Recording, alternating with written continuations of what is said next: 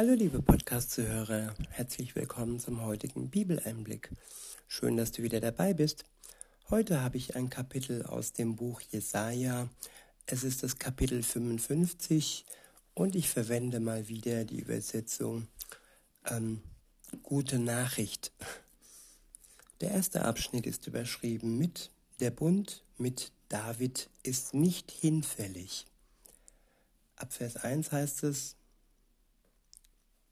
Her, kommt her, wer Durst hat, hier gibt es Wasser. Auch wer kein Geld hat, kann kommen. Kauft euch zu essen. Es kostet nichts. Kommt, Leute, kauft Wein und Milch. Zahlen braucht ihr nicht. Ja, Gott versorgt uns mit allem, was wir benötigen. Und nicht immer ist Geld nötig, wenn das, was wichtig ist und lebensnotwendig ist, er uns so oder so schenkt. Wir müssen nur die Augen und das Herz offen halten. Und vor allem unsere Seele ist die, die Nahrung braucht. Und gerade das sogenannte Seelenfutter ist kostenlos. Es ist sein Wort, es ist sein Geist, der uns stärkt und nährt und alles andere ergibt sich für uns. Das, was wir benötigen, bekommen wir, wenn wir Gott vertrauen. In Vers 2 heißt es, Warum gebt ihr euer Geld aus für Brot, das nichts taugt, und euren sauer verdienten Lohn für Nahrung, die nicht satt macht? Ja, man könnte hier nur auf das Wort Nahrung sehen und sagen, okay, Fast Food oder industrielle Nahrung, die macht nicht wirklich satt. Aber hier geht es auch um die Seelennahrung und um das Wissen, um die Weisheit, woher sie kommt und von wem wir sie bekommen, damit wir wirklich satt werden. Nur Gott alleine kann uns wirklich sättigen in jeder Hinsicht. Weiter heißt es, hört doch auf mich, dann habt ihr es gut und könnt euch an den erlesenen Speisen satt essen. Hört doch, kommt zu mir, hört auf mich, dann werdet ihr leben. Ja, Gott schenkt uns Leben. Er schenkt uns ewiges Leben, wenn wir auf ihn hören, wenn wir einsehen, dass wir ja ein Leben ohne ihn nicht führen können, ohne dass wir am Ende ja unseres Lebens dann ewiglich von ihm getrennt sind. Nur wer ihm vertraut und wer wirklich anerkennt, dass er ohne ihn nicht leben kann und dass in der Zeit, wo er nicht mit ihm gelebt hat, ja, ganz vieles sich hat angehäuft, viele Schuld, hat er auf sich geladen, die Jesus ihm nehmen möchte. Er hat deine Schuld, er hat meine Schuld am Kreuz getragen und die Last, die uns drückt, die kann er uns wegnehmen, indem wir anerkennen und ihm Glauben schenken, dass er unser Erlöser ist. In Vers 3 heißt es, hört doch, kommt zu mir hört auf mich, dann werdet ihr leben. Ich will mit euch einen unauflöslichen Bund schließen. Die Zusagen, die ich David gegeben habe, sind nicht ungültig geworden. An euch werde ich sie erfüllen. Ihn habe ich einst zum Herrscher über viele Völker gemacht, damit sie durch ihn meine Macht erkennen. Auch durch euch soll jetzt Fremde, sollen jetzt fremde Völker mich kennenlernen.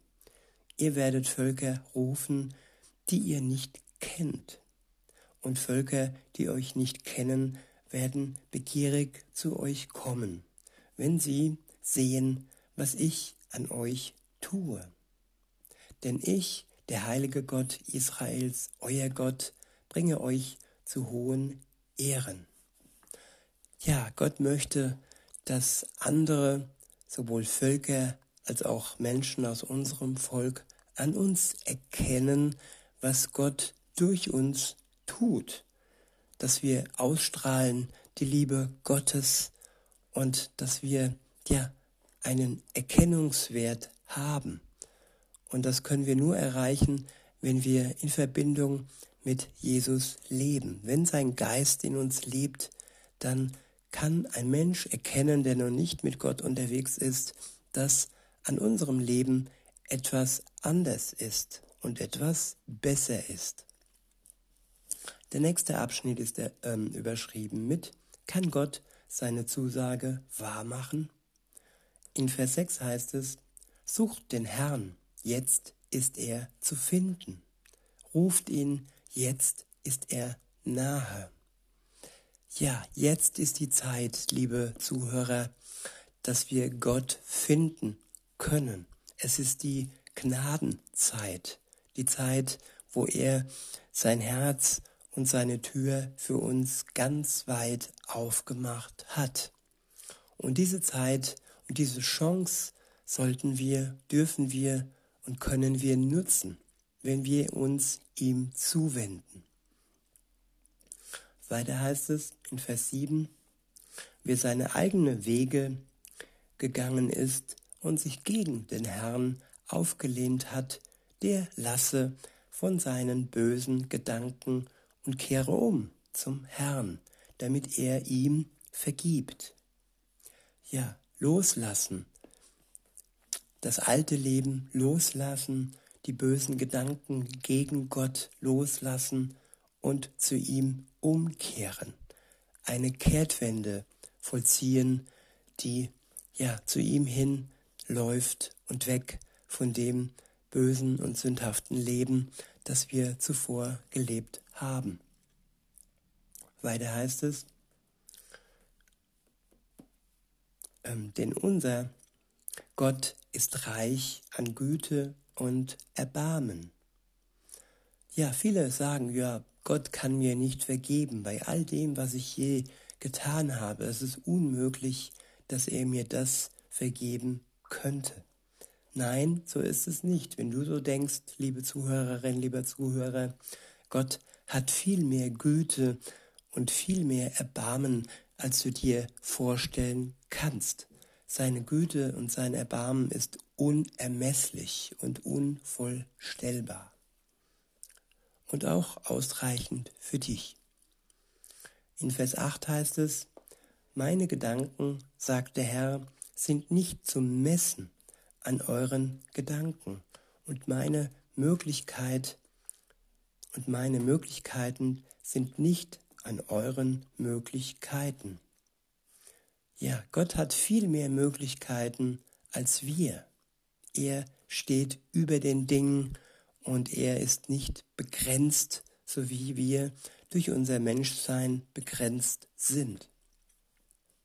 In Vers 9 heißt es, so hoch der Himmel über der Erde ist, so weit reichen meine Gedanken hinaus über alles, was ihr euch ausdenkt, und so weit übertreffen meine Möglichkeiten alles, was ihr für möglich haltet. Ja, Gott macht das Unmögliche für uns, unmöglich erscheinende möglich.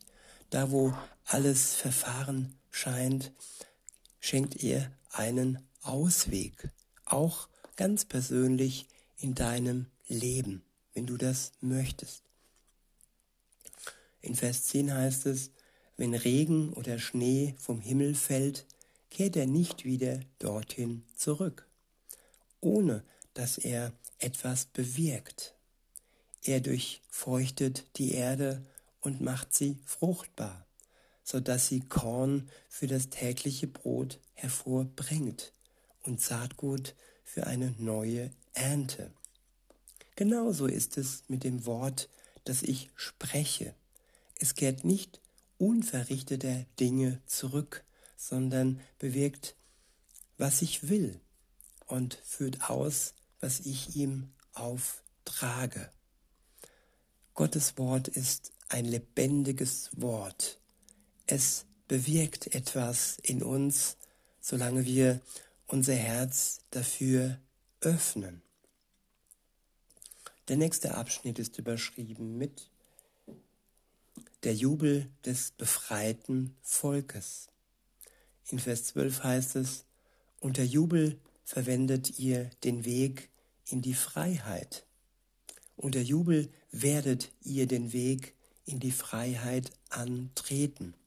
Mit sicherem Geleit werdet ihr heimkehren. Berge und Hügel werden in Freudengeschrei ausbrechen, wenn sie euch sehen und die Bäume der Steppe werden in die Hände klatschen. Wo ihr durchzieht, wachsen statt Dornbüschen Zypressen und statt Brennnesseln Myrten.